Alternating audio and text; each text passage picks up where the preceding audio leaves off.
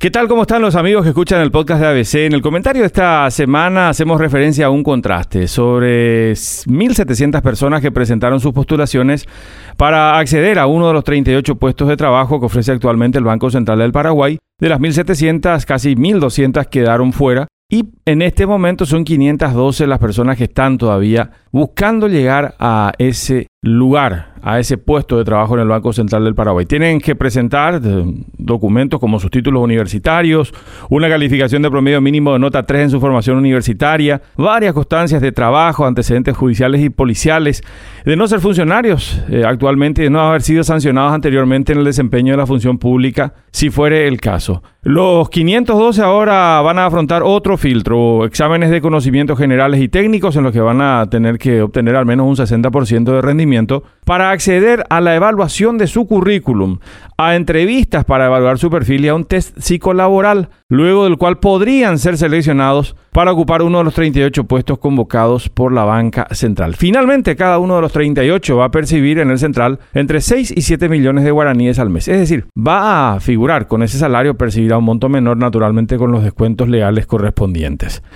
Si llegamos a este punto y usted seguramente estará pensando lo, mismo que la mayoría de nosotros.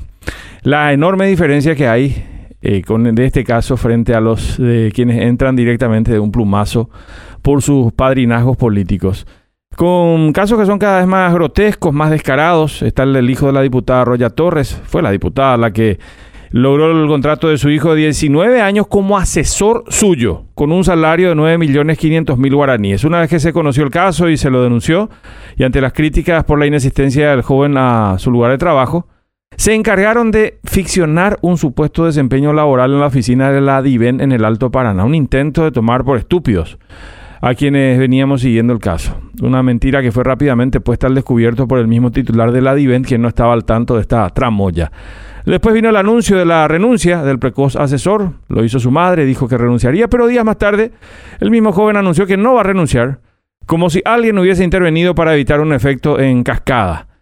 Lo último del caso es la foto que completa el álbum familiar. La madre envió al hijo a la municipalidad que está siendo administrada por su padre en Presidente Franco, el intendente Roque Godoy, quien se vio obligado a intentar justificar ante los concejales el supuesto trabajo que hace su hijo allí, con un salario muy superior inclusive al de los principales cargos administrativos del municipio.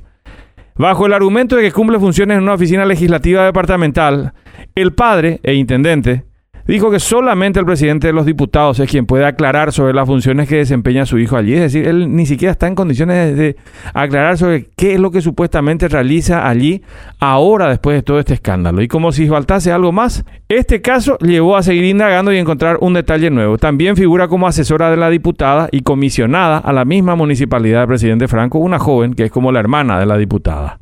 El detalle es que nadie dice haberla visto antes allí en la municipalidad es el contraste, el caso de los 512 que nos ofrecen eh, la propuesta entre profesionales que apuestan a sus méritos y a su capacidad para ingresar a una institución y un politiquero a su vez que conciba al Estado como su caja personal para solucionar todas las necesidades de cargos y rubros de su parentela, de sus amigos y de sus operadores políticos. Ese es el contraste, el contraste de la dignidad. Hasta la próxima semana.